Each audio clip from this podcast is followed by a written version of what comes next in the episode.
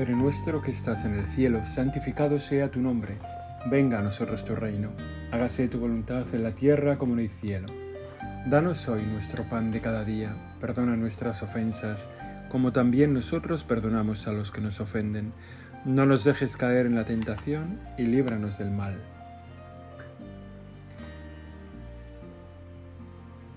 Te pedimos, Señor, tu gracia para iluminar esta oración que hacemos en este día en el que vamos a contemplar, yo creo que como nos vamos a asomar un poco a la profundidad de lo que tú nos quieres, de lo que tú nos amas y de lo que implica ese amor que tú nos tienes. Lo hacemos en el acontecimiento más radical que yo creo que hay en la Sagrada Escritura, ¿no?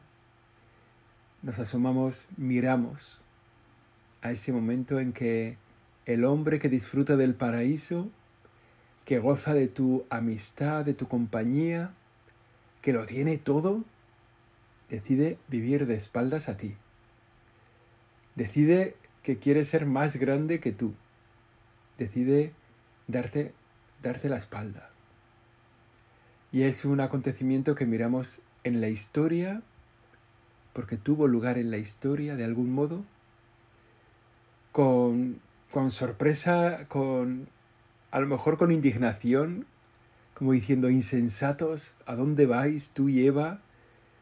Que nos estáis haciendo un agujero a todos, que vamos a vivir todos arrastradillos por vuestra gracia, por vuestra culpa. Nos asomamos a contemplar ese misterio del pecado. El momento en que en el momento en que comenzó todo en realidad, todo había comenzado, bueno, todo había comenzado con Dios y, todo termina con Dios y, y, Dios, tu Señor, eres todo y ya está, ¿no? Pero, pero ese desbordarte de tu amor, ese derramamiento de tu amor que fue la creación, ese, esa magnificencia tuya de decir, es que estoy tan contento, estoy tan feliz que necesito desbordar mi amor haciendo la creación, tuvo un punto como culminante en la creación del hombre, del ser humano. Y el hombre no fue capaz de darse cuenta de lo que le querías. Qué increíble, teniéndolo todo a favor, teniéndolo todo de cara, teniéndolo todo de mano, pues se te dio la espalda. Nos parece increíble, pero al mismo tiempo nos parece comprensible. Porque si miramos un poco nuestro corazón, Señor, nos damos cuenta de que eso mismo hacemos nosotros. De que también con nosotros que has tenido tantas gracias, tantos dones que nos has regalado, te nos has regalado de, de una forma tan espectacular con cada uno de nosotros, somos un poco, no, no un poco, somos bien muy racanos contigo. Ahorramos un poco el tiempo de nuestra oración, recortamos un poquito nuestra entrega a ti, te ponemos un poquito mala cara cuando nos pides algo cuando te sentimos lejos, te acuchillamos, te abroncamos. Incluso a veces somos capaces de vivir un día entero de espaldas a ti, ¿no? Entonces nos damos cuenta que nos damos cuenta que lo de Adán y Eva, pues que también nosotros nos habría pasado. Que si a nosotros en el paraíso nos hubieras dicho esto mejor no, habríamos tenido este mejor no, esta, esta frasecilla bailándonos en la cabeza, primero para decir que claro, claro, nos lo ha dicho el Señor que no, después para preguntarnos, bueno, bueno, que esto que no, pero tampoco es para tanto, esto por qué no y, por qué no no, y al final lo habríamos hecho también nosotros. Sí, Señor, bueno, ya nos conoces. En Adán y Eva estamos todos porque a poquito que nos conocemos nos damos cuenta de que aquella girada de cabeza que fue el pecado original la habríamos podido hacer nosotros con el mismo empeño y con la misma fuerza y te habríamos dejado tirados. Y las consecuencias de aquel pecado pues son las que vivimos todos. Dice el compendio del catecismo de la Iglesia que después del primer pecado el mundo ha sido inundado de pecados. Qué claro es. El mundo ha sido inundado de pecados. Muchísimos pecados que nos han venido, que nos han sido, bueno, que, nosotros mismos hemos contribuido a crear y que hemos, que hemos hecho nuestros, ¿no? Muchísimos pecados que los vemos en nuestra propia vida, en el entorno en el que vivimos, en los periódicos que leemos, en la televisión, pecados en el cine, pecados en la literatura, pecados en la historia, en nuestra peculiar historia, particular historia. Qué frase tan terrible, ¿no? El mundo ha sido inundado de pecados. Nos asomamos con vértigo a este acontecimiento de la historia que, que se repite en el tiempo y que, bueno, que lo vemos tantas veces. Y es bueno, fíjate, que nos, que nos ayudes a ponernos un poco en tu lugar. ¿Qué haríamos nosotros después de una creación tan magnífica como la que has hecho, donde nos lo has dado todo, donde has creado un paraíso para nosotros porque nos quieres, donde has pensado en cada uno de los detalles de nuestra vida desde antes de la creación del mundo? Y nosotros te hemos dado la espalda. ¿Qué habríamos hecho nosotros si nos hicieran eso a nosotros? Eso también tenemos una pequeña experiencia, Señor. También sabemos cómo nos portamos cuando alguien nos da la espalda, cuando alguien se nos cruza un poco en nuestro camino, o cuando alguien al que queremos dar un poquito de nuestra vida nos mira con desdén o con desprecio. Hace unos días salía en el Evangelio el, el, el pasaje en el que una persona se le acerca a Jesús y le dice, dile a mi hermano que parta conmigo la herencia que nos corresponde. Y el Señor le viene a decir, vete a tomar viento. No lo dice así, ¿eh? porque el Señor es mucho más educado, pero el Señor le viene a decir, mira, no me importa nada estas cosas, esto de las herencias. Estaba, y yo decía en aquella meditación, en aquella humilía, le, le decía a la gente, decía, pues es que todos, todos, todos los que estamos aquí tenemos una cosa en común, que nos han desheredado que hemos desheredado a alguien, que nos han hecho daño con una herencia, que nos van a hacer daño con una herencia, que vamos a dar una colleja a alguien con una herencia que no le vamos a dejar. las herencias, ¿no? Los líos de las herencias. Todos tenemos experiencia de un mal cercano, fruto, fruto del pecado. Un poquito de envidia, un poquito de soberbia, un poquito de avaricia, un poquito de a mí me toca más, un poquito de a ti no te corresponde tanto, un poquito de tú no has hecho nada, un poquito de yo sí que he hecho mucho la, un poco la ruindad de lo que somos. Y todos sabemos cómo nos comportaríamos si a nosotros nos dieran la espalda. Sin embargo, es lo primero que vale la pena meditar. La, grandísima caída que hay desde vivir en el paraíso hasta ser expulsados del paraíso, de vivir en la presencia constante y en la conversación amigable constantemente con Dios a ser expulsados de su presencia. ¿no? Es como, no sé, de vivir en el. de vivir en el sol a pasar a vivir en el cero absoluto de temperatura, ¿no? Y dices, bueno, qué horror, qué cambio. Eso es lo que, eso es lo que hicimos. Eso es lo que hicieron nuestros primeros padres y lo que habríamos hecho nosotros, ¿no? Y nosotros nos habríamos portado, si alguien nos lo hubiera hecho, nos habríamos portado también distinto del Señor. Nos has creado, Señor, a tu imagen y semejanza, y sin embargo todo lo hacemos al revés. O sea, parece que nuestro esfuerzo es vivir en la desimagen y desemejanza de ti. Nosotros no habríamos creado un paraíso para los demás, nosotros no habríamos sido fieles en el paraíso, nosotros si alguien nos hubiera traicionado el paraíso, no haríamos nada a favor de ellos. Y tú, sin embargo, le das la vuelta a todo. Tras la caída, el hombre no fue abandonado por Dios. Al contrario, Dios lo llama y le anuncia de un modo misterioso que va a vencer el mal, al mal, que le va a vencer al mal, que le va a levantar de la caída al hombre. Y lo anuncia cuando en el mismo Génesis, el capítulo tercero del Génesis, del primer libro de la Biblia, el, primer, el, capítulo tercero ya está Dios poniendo soluciones, anunciando soluciones al hombre. Fíjate, prácticamente ha sido la creación, lo siguiente que ha sido, después de la creación de todas las cosas, la creación del ser humano, lo siguiente ha sido el hombre que le da la espalda a Dios, y lo siguiente es que ya Dios empieza a pensar cómo va a reaccionar ante esa girada del hombre.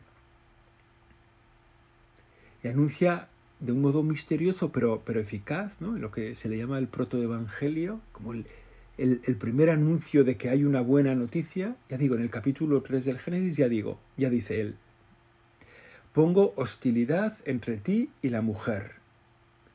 Le dice al demonio, entre tu descendencia y su descendencia. Esta te aplastará la cabeza cuando tú la hieras en el talón. El hombre, el ser humano, ha hecho un poco opción por el demonio, ha seguido el consejo del demonio, eso ha traído la consecuencia del mal y el Génesis ya anuncia, pongo hostilidad entre ti, entre el demonio y la mujer. Ya está anunciando al Mesías, está anunciando que de María, de la mujer, vendrá el aplastar la cabeza del demonio. Y no podemos dejar de pensar lo grande que eres, Señor, la paciencia que tienes con nosotros y cómo en cuanto se tuerce un poquito lo que quieres darnos, rehaces toda la historia para volver a dárnoslo. Y no es que no respetes nuestra libertad, que la respetas absolutamente, sino que en esa libertad nos quieres volver a encontrar. Dios le vuelve a llamar al hombre. Dios nos vuelve a llamar cada día. Dios nos llama cada día.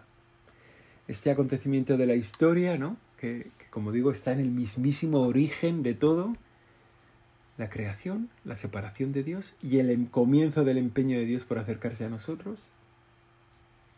Pues eso lo vivimos nosotros eso mismo lo vivimos nosotros cada día. Esto que está en el origen de la creación está en nuestra propia vida hoy mismo. Hoy mismo hemos vivido el amor infinito de Dios por nosotros. Hoy mismo hemos vivido que no le hemos sido fieles, que no te hemos sido fieles, Señor, que nos hemos dado la vuelta con alguna pequeña cosa que nos has pedido, te hemos puesto mala cara, hemos sido rácanos contigo, no te hemos dado lo que nos pedías, un pequeño sacrificio, a lo mejor una pequeña mortificación, un rato de oración bien terminada, no lo hemos dado. Y, y, al mismo tiempo pegado a eso, la renovación de la gracia de Dios para nuestra propia vida. El, el, el mensaje constante del Señor, estoy aquí. Yo te espero. Yo cuento contigo. Y, y, podemos decir, ¿no? Bueno, pues, pues sí, a lo mejor mirando nuestro corazón decimos, Sí, yo hoy pues, pues me he separado un poco del Señor, no he sido fiel en esto, en esto otro, esto lo he hecho un poco deprisa, esto no lo he ofrecido, este trabajo se ha quedado un poco así a medio hacer. Y, y por eso podemos decir, bueno, entiendo que Dios pues tiene paciencia conmigo y me perdona pues porque me he ido un poquito. Pero fíjate, si, si, si lo que tú ves en tu vida ahora mismo es que no te has apartado un poquito de Dios, sino que te has apartado radicalmente de Dios hoy, si lo que has hecho ha sido, no sé, matar a tres esta mañana, ¿no? Antes de desayunar has decidido matar a tres. O a lo mejor has decidido engañar a tu mujer o la has engañado de hecho. O a lo mejor, ¿no? Y dices, esto Dios no lo perdona. No, no, Dios lo perdona todo. Dios te sigue esperando, Dios te sigue llamando, Dios te sigue amando en este mismo momento no es que te sigue amando porque tu salida de tono ha sido pequeñita. No, bueno, va, venga, has hecho una oración un poco chunga, pues bueno, pero yo te espero. No, no, no. ¿Has, hecho un desastre de tu vida hoy mismo, ahora mismo. ¿Y cuál es la respuesta de Dios? La que escuchamos en el Génesis. Te aplastará la cabeza, le dice al demonio. Ella te aplastará la cabeza. Se de, y habla ya de esa salvación anunciada en el Génesis y anunciada cada día en la Eucaristía. Cuando el sacerdote dice, este es el Cordero de Dios que quita el pecado del mundo. O sea, aquí se realiza que el Señor definitivamente te aplastará la cabeza, que el nacido de la Virgen María te aplasta la cabeza, este es el Cordero que quita el pecado. Entonces, si estás un poco escacharrado por el pecado, escacharrado por un pecado pequeño o por un pecado gordísimo, no te dejes apartar de la gracia de Dios que te está esperando. Lo malo del pecado,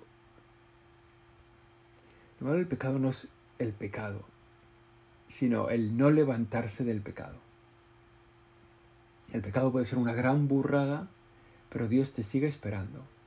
Dios realiza para ti cada día el milagro de la salvación, de la redención.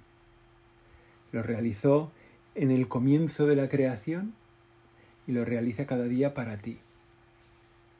Entonces, clava en tu corazón, siempre hay esperanza siempre tengo esperanza. Para ti siempre hay una salida. Dios tiene preparada para ti una salida. Al nudo de tu propia vida, al, al, desastre de tu propia vida, Dios le tiene preparada una salida. El desastre pequeñito o el desastre infinito. Porque el mayor desastre, y ya, vimos, ya hemos visto cómo reaccionó Dios, el mayor desastre es el del que viviendo en el paraíso y contemplando el rostro de Dios y hablando con él cada día, ese se dio la vuelta y se fue con el demonio. Ese es, ese es el mayor desastre. Bueno, pues en cuanto lo hizo, Dios, o sea que da igual tu desastre. Da igual tu desastre. Si ha sido pequeñito, si ha sido grande, si ha sido infinito, da igual tu desastre.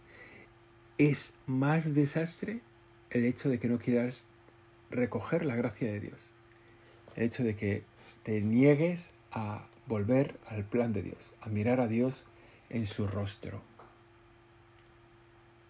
La vida cristiana ha visto en este anuncio de un nuevo Adán el anuncio del Mesías Salvador, el anuncio de un combate entre el mal y la mujer, que es eh, entre la nueva, entre el, mal y la nueva Eva, que es María, y la victoria final del Mesías, su descendiente.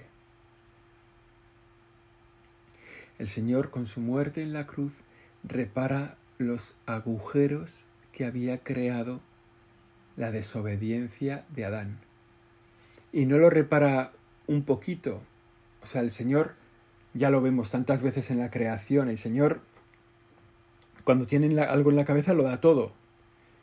O sea, no dice al agujero que ha creado Adán, ¿no? En el orden cósmico, en el agujero que ha creado Adán y Eva con su pecado, lo voy a tapar con, con la redención de Jesucristo.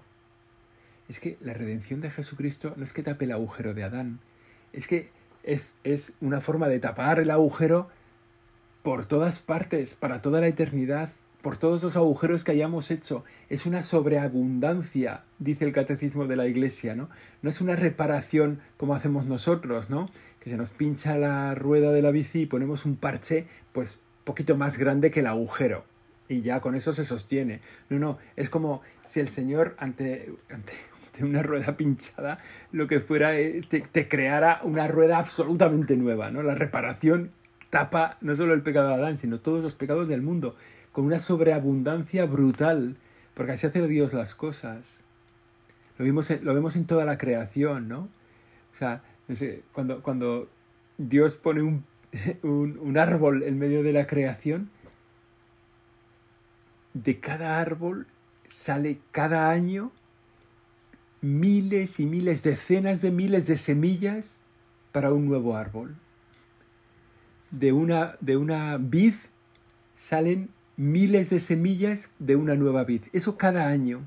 O sea, la, la sobreabundancia de Dios es, es en todo, para todo, es así. La grandeza de Dios. Y cuando va a reparar el pecado, no es que dice, bueno, voy a, voy a tapar este agujerito que han hecho. O grande, el agujero grande que han hecho. No, no, es que es una sobreabundancia brutal, ¿no? Porque Jesús tapa el pecado de Adán y todos los pecados del mundo entregando su propia vida. La reparación del pecado es infinita. Por eso, si alguien siente que su pecado es imperdonable, se está equivocando. Tiene una altísima consideración del demonio y de su capacidad de pecar. Tu pecado nunca es imperdonable. La redención de Dios es sobreabundante, es capaz de reparar no solo tu pinchazo, sino los pinchazos de todo el universo, de ahora y de siempre. Y esta es la buena noticia para el hombre. La buena noticia para el hombre es, en cuanto se produce el pecado de Adán, empieza a resonar el protoevangelio, ese evangelio como ahí escondido en el Génesis, que es el anuncio de Jesucristo. La buena noticia es el anuncio de Jesucristo, el Señor muerto y resucitado. En tiempos del rey Herodes, del emperador César Augusto, Dios cumplió las promesas que había hecho que había anunciado en el Génesis, las había hecho a Abraham, a su descendencia, al pueblo de Israel, al pueblo de que había ido ocupando la tierra prometida, liberado por Moisés. Bueno, pues, pues ahí en un momento concreto de la historia la buena noticia anunciada se realizó. La buena noticia es Jesucristo. El pecado ha sido vencido. Jesucristo muerto en la cruz y resucitado ha reparado el daño causado por el pecado. Y de esto va la vida cristiana. La vida cristiana va de el hombre creado por Dios que le da la espalda y Dios que repara ese daño y vuelve a hacerlo hijo suyo. Si, si nos dejamos, claro. Y eso que ha pasado en la historia, eso sigue pasando cada día. Nosotros por eso creemos y decimos a Jesús de Nazaret, nacido judío de una hija de Israel, en Belén, el tiempo del rey Herodes, lo decimos en el credo, ¿no? Que murió, que fue crucificado en Jerusalén, en tiempo de Poncio Pilato, durante el reinado del emperador Tiberio, creemos que es el Hijo eterno de Dios hecho hombre que ha salido de Dios, que ha bajado del cielo, que ha venido en nuestra carne mortal, porque la carne, la palabra se hizo carne y habitó entre nosotros. Y creemos que el Cristo, el Hijo de Dios vivo, es nuestro Salvador. Esa es la buena noticia. ¿Y a qué nos dedicamos los cristianos? A contarlo. Nos dedicamos a anunciarlo. Nosotros lo primero que hacemos es darnos cuenta de que esta historia de salvación acontece hoy en mi propia vida, leer mi jornada o mi jornada de ayer o mi propia vida, ¿no? los años que llevo viviendo como una historia de salvación, reconocer mi pecado, contemplar la gracia y la misericordia que Dios me ofrece y acoger esa gracia y esa misericordia en mi vida eso a lo largo de mi vida, a lo largo de la semana, a lo largo de cada día, a lo largo de cada hora, es una batalla entre mi darme la vuelta y Dios que me espera. Y a partir de ese momento, compartirlo con los demás, o sea, hacer a los demás que disfruten de mi propia experiencia. Dios ha tenido misericordia conmigo, yo lo cuento, se lo cuento a los demás la buena noticia que es Jesucristo no es, una buena no es una buena noticia para ti, no es una buena noticia aquí y ahora, es una buena noticia para siempre, para todos los hombres y mujeres de todos los tiempos. Y que ellos se enteren, eso sí, depende de ti. Es verdad que Dios utiliza luego caminos cada uno a su aire, ¿no? Porque Dios es bastante imaginativo más que nosotros para encontrar el camino con el que quiere llegar con su buena noticia a las personas pero es verdad al mismo tiempo que eres tú responsable de que los demás conozcan la buena noticia. El deseo de anunciar a Jesucristo tiene que calar también en tu corazón, llevar a todos los hombres a la fe en Jesucristo. Y eso que ha sido una constante en la vida de la Iglesia brota de una experiencia de salvación. Si tú no te sientes salvado, ¿a quién vas a contar la salvación de Dios? Si tú no eres capaz de ver en tu vida la misericordia que Dios tiene contigo, ¿cómo se la vas a contar a los demás? Bueno, a lo mejor nuestra oración tiene que ser, Señor, que me dé cuenta. Señor, que me dé cuenta de todo lo que me quieres, que me dé cuenta de todo lo que me perdonas, de todo lo que pones a mi favor, que me dé cuenta de las personas que pones en mi vida para que yo haga las cosas bien. Señor, que me dé cuenta de lo que me amas. Y a partir de ahí, tener el músculo para salir y contarlo. ¿No te puedes hacer una idea cómo me ama Dios? Pues a ti te ama igual. Este anuncio de Jesucristo como Salvador brota de esa experiencia personal que tenemos que vivir, que tenemos que... ¿Y cuál es el, centro de lo que tenemos que anunciar? El, centro el centro del mensaje cristiano. El centro del mensaje cristiano no es una palabra, es una persona, es Jesús. En el catecismo dice, en el centro de la catequesis encontramos esencialmente una persona, la de Jesús, Jesús de Nazaret, unigénito del Padre, que ha sufrido y ha muerto por nosotros y que ahora resucitado vive para siempre con nosotros.